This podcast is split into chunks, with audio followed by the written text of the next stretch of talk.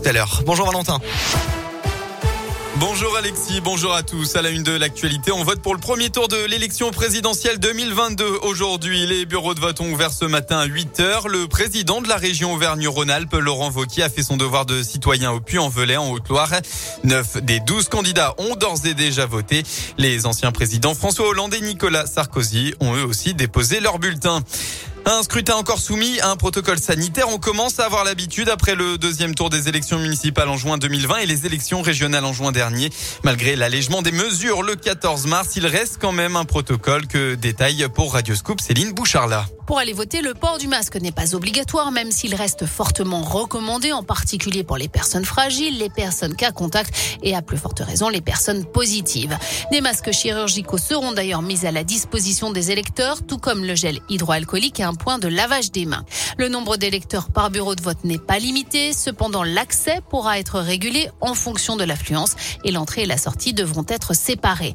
Le matériel mis à disposition comme les stylos, les urnes et les isoloirs devront être nettoyés régulièrement au cours du scrutin. Le bureau de vote devra également être aéré à raison de 10 minutes toutes les heures. Enfin, des autotests seront à la disposition des personnes participant à l'organisation du scrutin. On rappelle que les bureaux de vote seront ouverts jusqu'à 18h, voire même 20h selon les communes. Les premières estimations des résultats du premier tour arriveront, elles, dès 20h.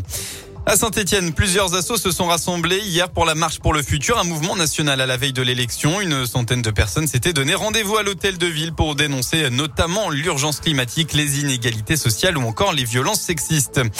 Dans le Puy-de-Dôme, jeudi dernier, à Pont-du-Château, des riverains avaient dû appeler les forces de l'ordre alors qu'un voisin alcoolisé et très en colère lançait des objets de la fenêtre de sa maison.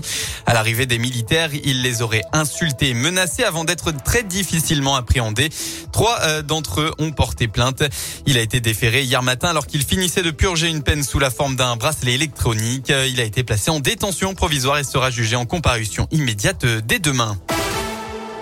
On passe au sport en foot et bien pas d'exploit pour le Clermont Foot. Loin de là, dans cette 31e journée de Ligue 1, les Auvergnats accueillaient les leaders du PSG.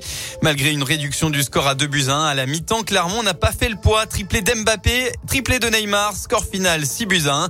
Au classement, le club reste 17e. Tout à l'heure, les deux derniers, Bordeaux et Metz, s'affronteront à 13h. Ce soir, Lyon se déplacera à Strasbourg à 19h.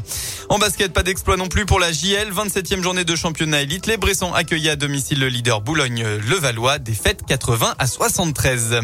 Voilà pour l'essentiel de l'actu. La météo, enfin, il a fait froid ce matin, nouvelle gelée matinale, mais le temps est ensoleillé aujourd'hui. En effet, le ciel sera majoritairement bleu dans la région. Côté Mercure, vous aurez au maximum de votre après-midi entre 12 et 14 degrés.